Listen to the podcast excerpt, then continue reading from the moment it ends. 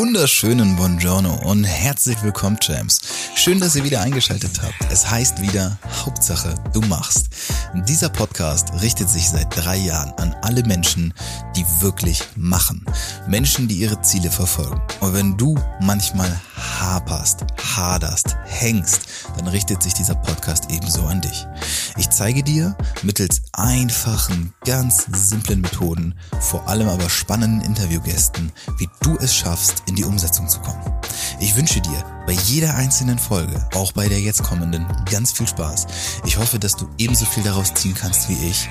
Und wenn du das Gefühl hast, du brauchst Support, Unterstützung, dann melde dich einfach jederzeit bei mir. Du findest alles in den Show Notes und jetzt wünsche ich dir ganz viel Spaß. Hauptsache, du machst.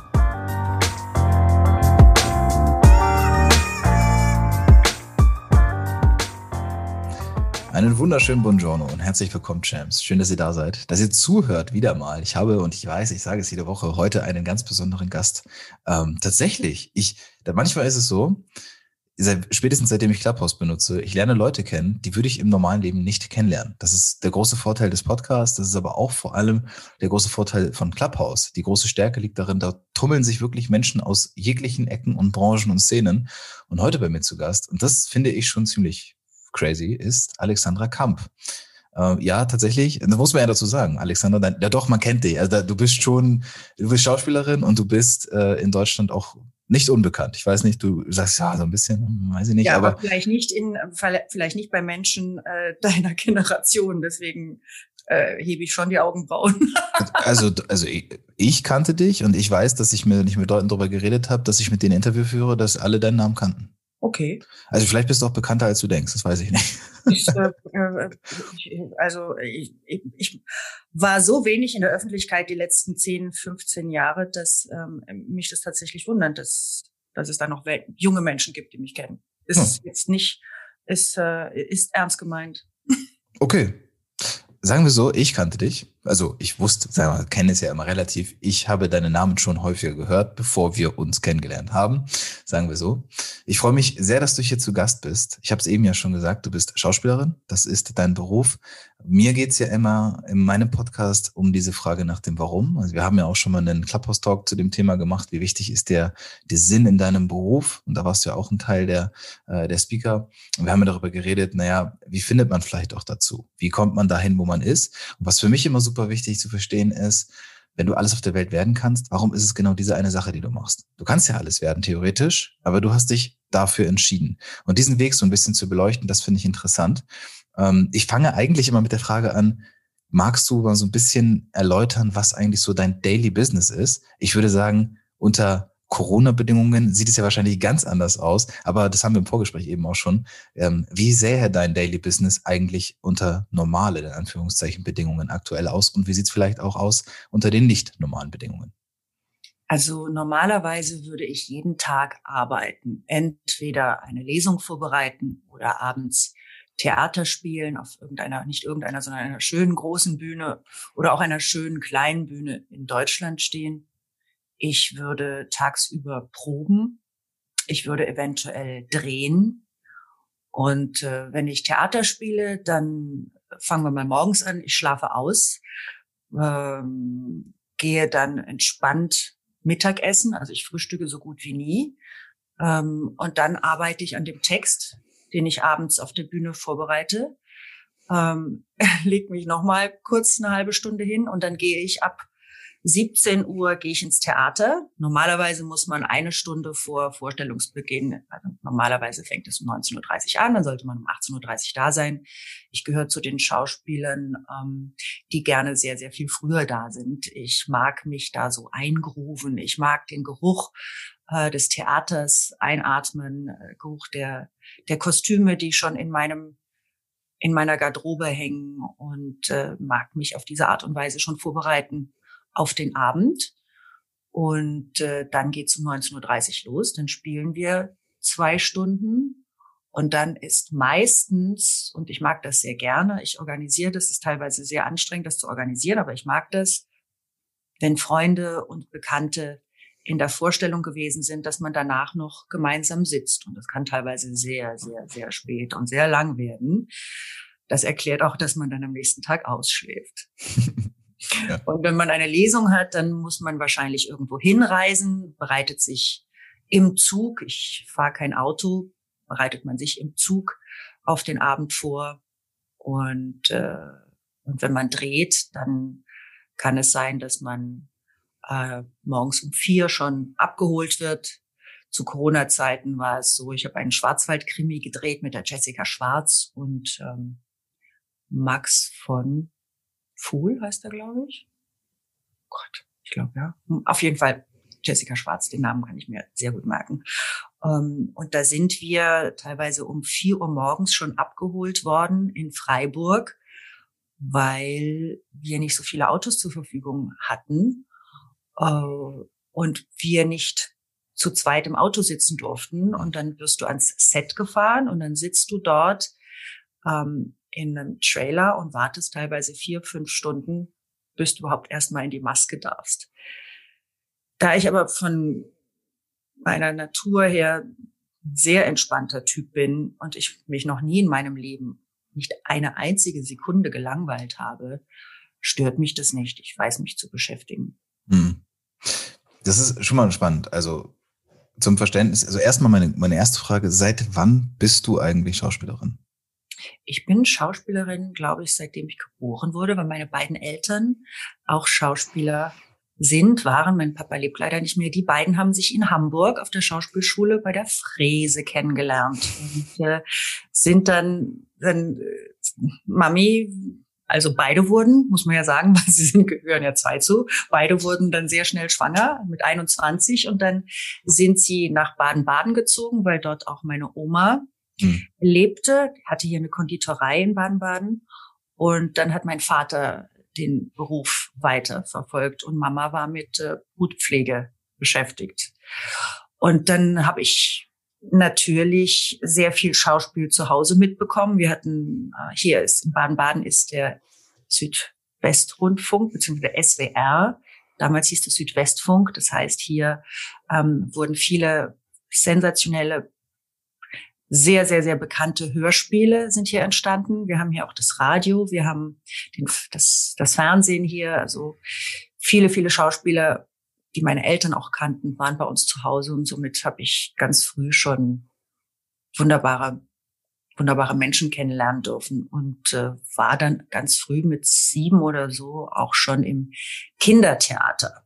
Da haben wir dann mhm. auch ein Jahr lang an einem Stück geprobt und durften das dann als Weihnachtsmärchen aufführen. Und so hat sich das kontinuierlich immer weitergezogen, von der Grundschule dann äh, Gymnasium, eine fantastische Deutschlehrerin gehabt, die eine große Liebe fürs Theater hatte und äh, mit der wir auch fantastische Stücke einstudiert haben. Ja.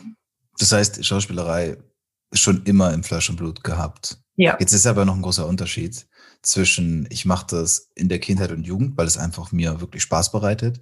Und dann kommt ja das, was man gemeinhin als das in Anführungszeichen echte Leben bezeichnet, wo man sagt, okay, jetzt musst du aber die Entscheidung treffen als junger, erwachsener Mensch oder heranwachsender Mensch, zu sagen, okay, pass auf, entweder ich mache jetzt sagen wir mal was ganz Klassisches, eine normale Ausbildung im Bereich Handwerk oder äh, keine Ahnung, was kaufmännisches, oder ich sage, nee, ich äh, gehe den Weg weiter. Was ist denn bei dir passiert? Ich habe ein gutes Abitur gemacht, 2,6 Schnitt. Meine Eltern beide nicht mehr in dem Beruf damals ähm, haben natürlich sich gewünscht, dass ich dass ich was studiere, haben aber gesagt, wir unter, also un unterstützen dich nicht finanziell, wichtig zu, anzumerken, aber deine Entscheidung, die du gehen willst, die, da sind wir dabei. Und für mich war es ganz wichtig, erstmal nach dem Abitur äh, in die weite Welt zu reisen, äh, Sprachen zu lernen. Hm. Die Französisch- und Englischlehrer in der Schule waren grottig, die mochte ich nicht. Äh, sie mochten mich nicht. Und das hat sich auch in den Noten wieder gespiegelt. Aber ich weiß, dass ich ein Sprachtalent habe. Mein Papa allein, der hat acht, acht Sprachen gesprochen. Acht? Ja, acht. Äh, der ist schon mit 14 zur See gefahren und hat, äh, der hat die ersten vier Sprachen hat er tatsächlich mit so einem Mickey Maus Heftchen gelernt. ja. Ähm, ich glaube nicht, dass er, dass er sie schreiben konnte, aber er hat unheimlich schnell auf, ja. aufgepickt. Und mir ist, mir geht's ähnlich. Ähm, ich habe da das habe da eine Begabung für und lieb das sehr. Und ich dachte, es kann doch nicht sein, dass mit dem, was ich eigentlich von den Genen mitbekommen habe, äh, dass ich die Sprache nicht spreche. Und dann bin ich ganz schnell nach New York und habe dort äh, gekellnert, beziehungsweise wurde da ganz schnell Maitre d' eines, eines Sterne-Restaurants, das da hieß ähm, äh, Boulet, Boulets Restaurant, das gibt's immer noch. Und habe nebenbei mit Modeln ähm, mein, mein Schauspielstudium Geld verdient. äh, und habe da immer dran geglaubt und habe damals auch schon arbeiten können, habe dann ähm, gewusst, dass ich immer, dass ich immer mit mit ich habe es ist nicht, dass ich eine Hartnäckigkeit habe, aber ich habe ein ich habe ein großes Vertrauen in in das Universum. Ich glaube nicht an Gott, aber ich glaube an das Universum, dass das, äh, dass alles miteinander verbunden ist. Und wenn du daran glaubst, dass es für dich eine Bestimmung gibt, und sei es die Briefmarken zu sammeln und den ganzen Tag zu Hause zu sitzen und diese Briefmarken zu sammeln und einzukleben, vielleicht ist es die Bestimmung für jemanden, der in 100 Jahren dieses Buch findet. Weißt du, was ich meine? Ja. Also dieses Urvertrauen äh, habe ich äh, und das hat mich schon immer geleitet. Das hattest du damals auch schon? Ja. Okay. Ja, also ich habe das ein oder andere Mal äh, Schamanen, Wahrsagerin, Glaskugelguckerin getroffen, die mir auch ungefiltert oder ungefragt erzählt haben, wie es bei mir aussieht. Und da ist eines übereinstimmend und mittlerweile glaube ich da auch daran, dass ich eine sehr alte Seele habe und ähm, schon sehr oft gelebt habe und schon echt einiges auch früher erlebt habe. Und äh, das ist jetzt einfach nur eine weitere, dieses Leben, welches ich jetzt gerade führe, ist einfach nur eine, eine Etappe hm. für ein anderes. Hm. Und dann, wenn ich es richtig verstanden habe, du warst dann damals in New York und du hast damals die Ausbildung, das Studium dort gemacht, Schauspielerei. Ja, ich habe ähm, ich habe es nicht ab, abgeschlossen. Ich habe dort angefangen, bin dann von New York nach Paris gegangen. Ich war ein Jahr in New York und bin dann nach Paris der Liebe wegen. Oh, echt? In die Stadt der Liebe, der Liebe. Ja, bien sûr. Mais bien évidemment. das Klischee. Je peux te dire que j'ai très, très, très bien appris la langue française à travers les draps. Nee, ja, doch in, ähm, in Bettlaken lernt man sehr gut die Sprache. okay. Und hast dann da aber deinen Weg weiter verfolgt, oder? Da habe ich dann weiter, äh, da war ich dann auf der französischen Schauspielschule äh, und äh, von dort habe ich dann sehr schnell aber ein Engagement in einem kleinen Theater in Bern bekommen und so ging das. Es war, ähm, es ging alles so ineinander über. Ja. ja. Und für dich war die ganze Zeit klar Schauspielerei. Es kam nichts anderes in Frage. Es gibt, es kam nichts anderes in Frage. Äh, ich will es mal so sagen. Ich habe also sollte es von heute auf morgen vorbei sein, dann hätte ich tausend andere Ideen. Dann würde ich vielleicht ins ich fotografiere sehr gern, äh, ich würde mit der Fotografie weitermachen oder ich, ich koche auch sehr gern leidenschaftlich und wie mir bestätigt wird auch recht gut. Ähm, würde ich als Köchin arbeiten oder ein Catering-Unternehmen aufmachen oder ich, ich liebe es mit Menschen zusammen zu sein. Ich liebe vernetzen, also ich liebe es, andere Menschen zu vernetzen. Deshalb mag ich Clubhouse auch so und ja. und und lieb meinen Club Poetry in Motion so, weil ich dort anderen Künstlern die Bühne geben kann und das ist so herzerwärmend, herzerleuchtend zu sehen, wie da Woche für Woche Menschen auf die Bühne kommen, ihre Texte, selbstgeschriebenen Texte, Musiken vortragen.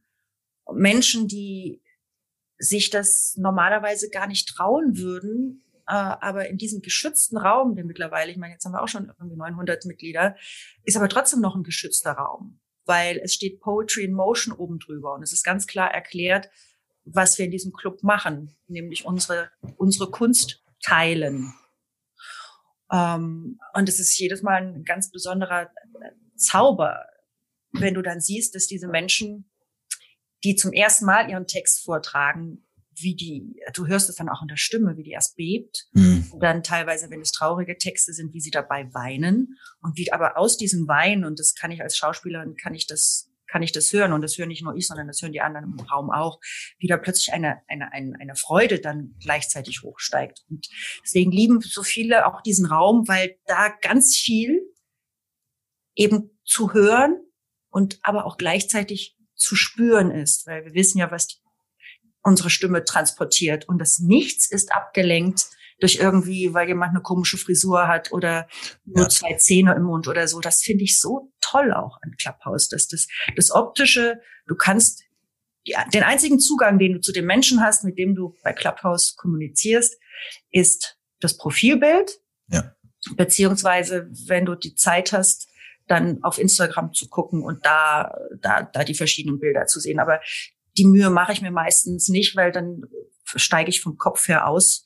Ja. Ähm, ja, das finde ich schön, dass das optische sowas von irrelevant ist. Clubhouse, was mir Clubhouse auch wieder mal gezeigt hat, ist wieder zurück zu dem, also dafür, wofür Social Media eigentlich gedacht ist, ähm, aktives Zuhören. Also wenn ich bei Clubhouse in einem, in einem Talk bin und ich nehme auch aktiv daran teil und ich möchte anknüpfen, dann muss ich wirklich mal eine halbe Stunde, Stunde konsequent zuhören, was andere sagen, damit ich dann auch Bezug darauf nehmen kann. Ja, wir ja, leben ja in dieser schnell, in dieser schnellen Welt mittlerweile. 15 Sekunden Stories guckt sich schon keiner mehr an auf Instagram, ähm, geschweige denn mal richtig ein paar Minuten Videos. Aber hier bei Clubhouse bin ich in Anführungszeichen gezwungen, wenn ich qualitativ daran teilnehmen möchte, den anderen zuzuhören. Und das ist etwas, was äh, Verbindung schafft. Und ich glaube, das ist ja auch das, was viele Leute dort super finden und was ich auch nach wie vor nach über zwei Monaten, die ich dort verbracht habe, schon äh, auch super finde an dieser App. Ja, in der Tat. In der Tat. Und wir Künstler haben eben die Möglichkeit, äh, uns dort zu verbinden. Wir, ich bin mir sicher, dass auch ein tolles Festival aus, aus, aus Clubhouse entstehen wird. Alleine welche Künstler jetzt mit untereinander schon ja. WhatsApp-Gruppen gegründet haben, äh, Formate, die entstanden sind. Äh, und es ist, und ich hoffe, dass das bleibt, äh, es hat bis jetzt jeder begriffen, dass es nur miteinander geht und nicht ich mache mal einen kleinen Raum auf, den setze ich vielleicht gegen den von, nee, nee, ja, ja. sondern dass man sagt, nee, nee, das ist ja total bescheuert. Dann ist doch gut, wenn wir alle in allen Räumen sozusagen hintereinander sein können, weil dann erfahren wir etwas von unseren Mitkollegen und, und das kann zu einer großen, großen Kraft führen. Ja, absolut. Ich würde gerne noch einmal zurück zu, zu, deiner, zu deinem Werdegang gehen, denn ich habe mir eben so, als ich als wir darüber geredet hast, habe ich mir die Frage gestellt, du meintest ja, du hast dieses Urvertrauen schon immer gehabt und irgendwie war es für dich, diese Schauspielerei. Gab es mal Momente in deinem Leben, Phasen, in denen es, keine Ahnung, vielleicht alles schlecht lief oder wo du gedacht hast, angezweifelt hast, ob es wirklich der Weg ist, wo du vielleicht sogar übers Abbrechen und äh, woanders hingehen nachgedacht hast oder war es einfach konsequent wirklich bei dir die Schauspielerei und es gab nie eine andere Option? Ähm, nein, es war immer, es, es, es gab nie eine andere Option, aber ich habe schon sehr, sehr, sehr, sehr schlimme Momente auch in meiner Karriere ähm, erleben müssen. Ich würde die jetzt ungern erzählen wollen, weil das dann einen Resonanzraum schafft, aus dem ich mich äh, wirklich mit viel Herzblut herausgearbeitet habe. Aber ich bin vielen bösartigen Menschen äh, begegnet äh, und dieses Urvertrauen ist das ein oder andere Mal äh, sehr, sehr verletzt worden. Und äh, hätte ich aber nicht das Ur, Ur, Ur, Urvertrauen in mein Urvertrauen, äh, dann wäre ich jetzt ein gebrochener Mensch. Also okay. da habe ich einfach schon ganz schlimme Dinge erlebt. Sehr, sehr viel Neid, Konkurrenzkampf. Ähm, es, ist, es ist wirklich ein Haifischbecken, äh, Film und Fernsehen. Äh, ich komme immer wieder zurück, aber das Urvertrauen äh, ist mein Motor. Hm. Aber die Frage, natürlich gab es, ähm, war nicht immer alles nur Sonnenschein, aber das ist ja auch das, was, äh, was ich in meinem Schatzkästchen als Schauspielerin, als Künstlerin habe, dass ich eben Emotionen authentisch ähm, gefühlt habe und wieder hochholen kann, mich mhm. hineinversetzen kann in die vielen die vielen Momente, die ich schon erlebt habe. Dann gehen wir, also dann ist mir gerade die Frage aufgekommen, okay, was ist das, das gegenteilige Extrem dazu? Schauspielerin. Ich habe es gesagt, ich kannte den Namen. Ich, ich wusste, wer ist Alexandra Kamp, eine Schauspielerin. Und da hatte ich ja schon so Sachen, habe ich doch schon ein paar Mal gesehen. Und gab es irgendwann mal in deiner, in deiner Karriere einen Moment, an dem du festgestellt hast oder für dich realisiert hast, oh, jetzt bin ich wohl irgendwie erfolgreich, weil bekannt, weil, keine Ahnung, Menschen erkennen dich vielleicht auf der Straße, sprechen dich an oder wie auch immer. Gab es da irgendwie solche Momente mal in deinem Leben? Ja, das gab's. Das gab's. Ähm, ich glaube 96 war es. Da habe ich eine in einer Sitcom mitgespielt. Alle lieben Julia hieß die und die war sehr sehr bunt und sehr lustig und es ging um junge Menschen. Es war sowas Ähnliches, ein Vorreiter von Friends. Ja. äh, den haben wir dieses Jahr haben wir in Paris gedreht und die da hat RTL sich noch nicht so getraut, so etwas auszuprobieren und es wurde, wurde versendet. Also morgens um 11 Uhr oder so wurde das ausgestrahlt. Das waren sehr, sehr viele Folgen.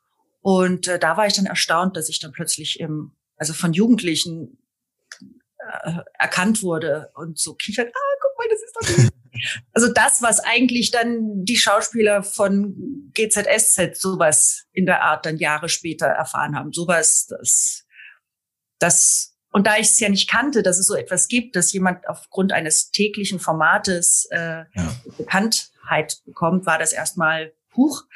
Äh, erfreut, hat natürlich gefreut.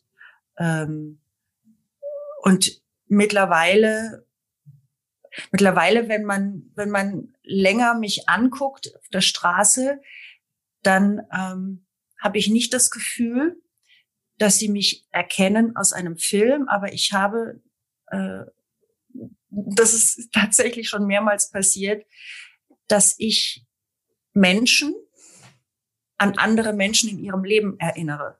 Okay. Ich hatte so tatsächlich mal auch eine an der Ampel in Hamburg im Grindelviertel mich so angeguckt und so gelächelt und dann habe ich zurückgelächelt und dann sagt, kam sie zu mir und ich dachte, naja, vielleicht hat sie mich im Theater gesehen oder so. Und, und, und dann kam sie zu mir und sagt, darf ich Sie was fragen? Und ich so, ja. Sie sind doch auch mittwochs mit in der Stillgruppe, oder? ich sag, nein, Nein, das äh, nicht. Ach so, aber Sie sehen jemanden sehr ähnlich, den ich sehr. okay. Also das höre ich sehr oft. Sie sehen jemanden sehr ähnlich, ähm, den ich kenne. Und, äh, und das ein oder andere Mal höre ich auch, Sie sehen jemanden sehr ähnlich aus dem Fernsehen. Dann sage ich äh, sehr oft, ist der Schweins? Ja, genau, ist der Schweins. Weil ich tatsächlich mal bei der goldenen Kamera, da habe ich eine, eine Laudatio auf den Sänger ähm, Sascha gegeben. Also durfte ich eine Laudatio auf ihn halten während der Goldenen Kamera und äh, waren wir auf dem roten Teppich und ich habe mich natürlich auch schön aufgerüscht mit schönem Kleid und die Haare offen. Und dann äh, gibt man halt auch Autogramme und dann gesagt, hat mir einer Fotos von Esther Schweins hingehalten. habe ich dann auch mit Esther Schweins unterschrieben. Das habe ich Esther auch gesagt. Okay. sie weiß es, okay. Ja, okay, spannend. Ähm, Okay, aber, aber die Momente, wo du so gemerkt hast, vielleicht auch die ersten Momente, 96, wo du so festgestellt hast, okay, jetzt erkennen mich die Leute, jetzt bin ich ja irgendwie bekannt. Ich weiß nicht, ob man das gleichzusetzen hat mit, ich bin erfolgreich, aber irgendwo kommt ja bestimmt auch dieses Gefühl mal auf, ähm, das ist ja wie so eine Art Belohnung vielleicht auch, weil das ist ja auch, ist, ich kann mir vorstellen, es ist ein sehr harter Weg, du hast Haifischbecken gesagt, ein sehr harter Weg, ähm, überhaupt auch Rollen zu ergattern, da weiterzukommen, angenommen zu werden, dann sich zu zeigen und da ja auch seine, seine Bestimmung, die ist es ja bei dir, auch wirklich leben zu dürfen. Das ist ja auch ein, glaube ich, würde ich sagen, ein Privileg, weil es ja doch eine, einer sehr, sehr kleinen ähm, Gruppe nur vorbehalten ist auf die, auf die Masse, die sich da wahrscheinlich bewegt in diesem ganzen äh, Metier. Aber Hast du kannst dir vorstellen, entschuldige Christoph, dass ich da reingrätsche, ähm, von, von 100 Bewerbungen, ne? also von, von 100 Castings, die man die man macht, äh, bekommst du vielleicht dreimal oder einmal die Rolle. Also du ja. bist als Schauspielerin mehr mit Nein, danke, next äh, beschäftigt oder konfrontiert als jemand anders, der erfolgreich ist in seinem Beruf. Das heißt, du kannst ja. erfolgreich sein, du musst aber jedes Mal immer wieder an dir zweifeln. Also du musst, du musst an dir zweifeln. Du kannst nicht sagen, hey, I'm the shit und ich Ja. natürlich rock ich das. Ähm, deswegen gibt es auch so viele in meinem Beruf, die mit Depressionen zu kämpfen haben oder mit Süchten zu kämpfen haben, weil die dieses ständige, oh Gott, ich könnte ja abgelehnt werden und dieses sehr häufige, ja, ich wurde mal wieder abgelehnt, das musst du, das musst du, äh, das musst du abkönnen. Und gerade Frauen äh, in Amerika ist das, es ist nicht viel Gutes, was aus Amerika kommt, aber es gibt doch einige Dinge, äh, die vielleicht auch irgendwann mal hierher rüberschwappen werden, dass Frauen jenseits der 40, sage ich jetzt mal ein bisschen euphemistisch, ähm, eine Existenzberechtigung haben. Mhm. Und zwar im Theater, Film, Fernsehen als auch in der, in der Werbung. Da werden Frauen und äh, Frauen und Menschen tatsächlich jeglicher Couleur und jeglicher Form abgebildet, Ja. weil so die Welt aussieht. Sie Ja. sieht einfach bunt aus und teilweise äh, älter, als es äh, uns das deutsche Fernsehen oder der deutsche Film zeigen will. Also ist es in Deutschland so, ja? Ja, das ist, das ist, äh, es wird ja sowieso recht wenig gedreht und äh, es wird mit sehr vielen wunderbaren jungen äh, Kollegen und Kolleginnen gedreht und die paar älteren Menschen ab 40 werden sehr oft von den gleichen Schauspielern äh, gespielt. Das wird jeder mir bestätigen, der, ähm, der schon sehr lange Film und Fernsehen in Deutschland guckt. Okay. Das, Mhm. Wenn man in einer Branche der Ablehnung, also so wie du es ja gerade beschrieben hast, sagen wir mal, selbst drei Prozent, also wenn du drei von 100, ne, Ja. eine Branche der Ablehnung, wenn du darin da quasi schon dein ganzes Leben verbracht hast, inwieweit würdest du denn sagen, hat dich das äh, in deiner Persönlichkeit gestärkt? Weil immer wieder mit Ablehnung umgehen zu können, meiner Meinung nach, also Resilienz, Widerstandsfähigkeit, ist unglaublich wichtig für jeglichen Bereich im Leben. Wenn man das gelernt hat, ich glaube, dann, ja, dann schockt einen so schnell nichts mehr, oder? Ja, das, ich schreibe das meinem, meinem Alter zu, dass, äh, dass ich eben nicht mehr 20 bin, dass Hm. ich eben nicht mehr 30 bin, sondern dass ich so viel erfahren durfte oder erfahren musste. Und ich schreibe es aber auch meiner gesunden Kindheit zu, dass ich kein, keine Eltern haben, habe, denen ich etwas beweisen musste, Ja, die mir Liebe entzogen haben, sondern dass man wirklich dieses Trapez Familie hat. ja. Ich weiß nicht, also ich habe jetzt seit Clubhouse, seitdem ich mich auf Clubhouse aufhalte, auch schon viele Kontakte geknüpft zu Schauspieler, Schauspielerinnen, auch mit denen gesprochen, auch teilweise schon mit ganz jungen äh, Schauspielern. Und das ist für mich interessant, weil ich ja, ich komme ja überhaupt nicht aus der Szene ähm, und, und habe da jetzt auch vorher nicht viele Kontakte.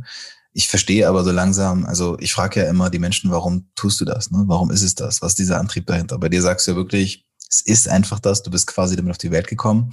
Viele Menschen tun sich ja schwer damit, das herauszufinden. Ich habe das Gefühl, dass Menschen, die in der Schauspielbranche unterwegs sind, einfach auch ganz oft diesen Antrieb haben, ich wachse, indem ich vielleicht, keine Ahnung, die nächste Rolle auch ergattern kann und mich dort in der Rolle entfalten kann. Also ist es für dich wirklich auch so, ich sag mal, die Schauspielerei als eine Art, boah, das klingt ja jetzt schon fast ein bisschen wie im Feuilleton, äh, wie, ein, wie ein Ausdruck deiner Persönlichkeit, dass du dich dort weiterentwickeln kannst, indem du neue Rollen annimmst und die spielst oder, also ich, ich kann mir das schwer vorstellen, aber ich habe es halt schon häufiger jetzt gehört. Du hast das wirklich toll auf den Punkt gebracht.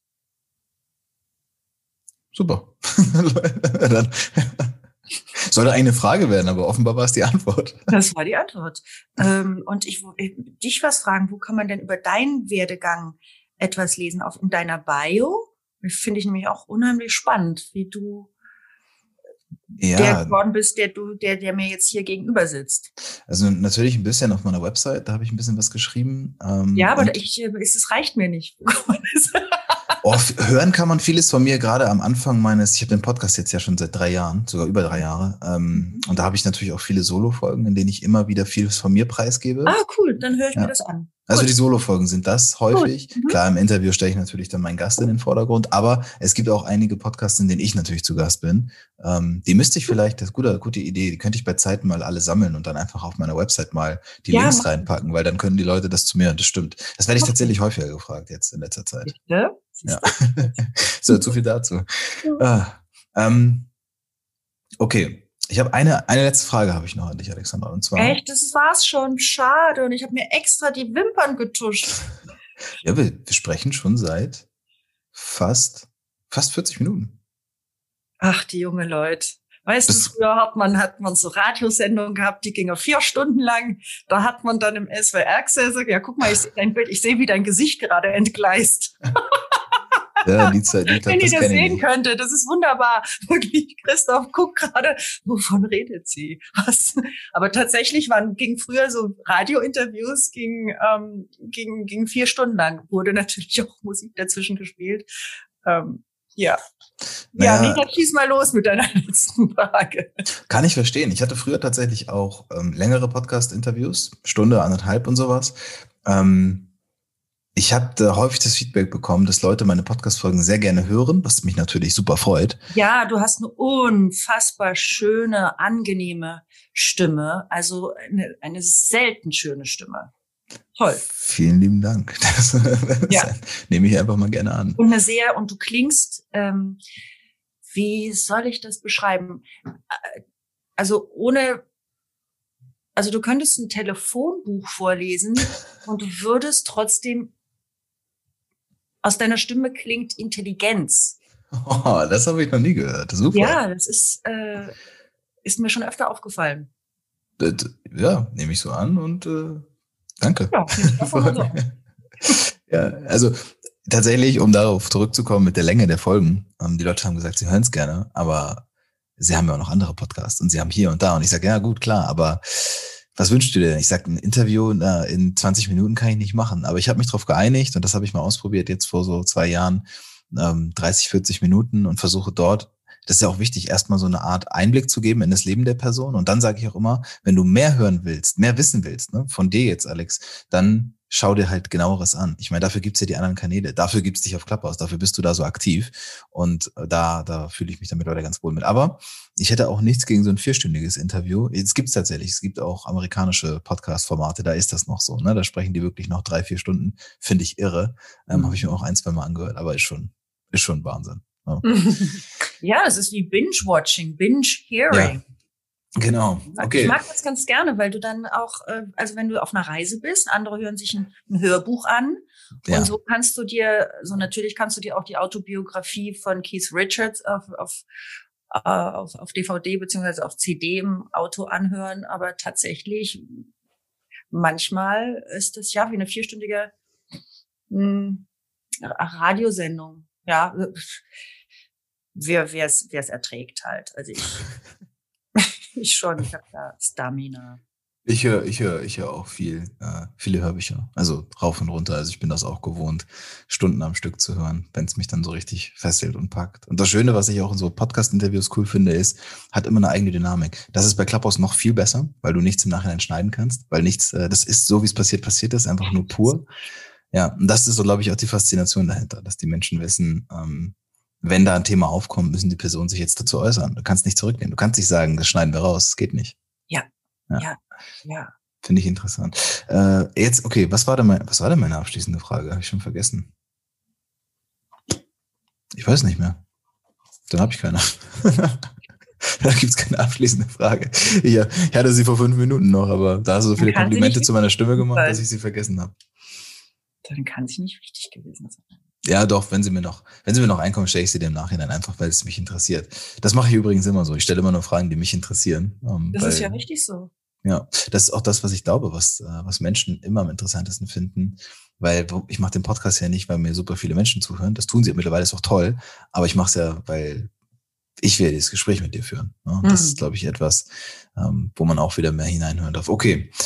Deshalb habe ich auch vorhin, ähm, ich habe, das kann man ja ruhig drin lassen. Ich habe dir ja auf WhatsApp geschrieben, dass äh, falls du irgendwelche Hintergrundinformationen für mich brauchst oder so, dass du bitte nicht das nimmst, was bei Wikipedia steht, weil da stimmt die Hälfte nicht, sondern da, da könnte ich dir eine, eine aktuelle Bio oder sowas rüberschieben.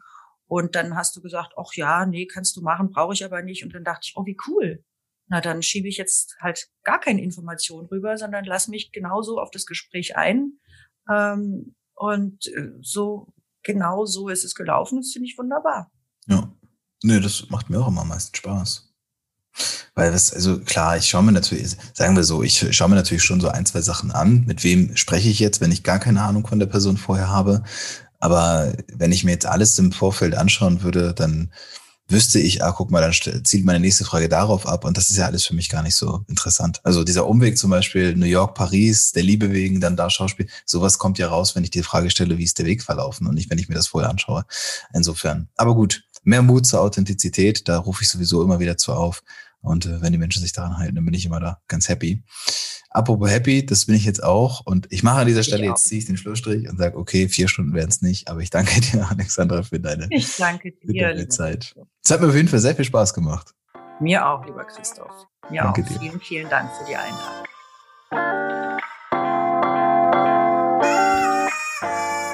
Oh no, ist es schon wieder vorbei? Ja, Champs. Vielen Dank, dass ihr zugehört habt. Schön, dass du dabei geblieben bist und dass du hoffentlich genauso viel daraus ziehen konntest wie ich.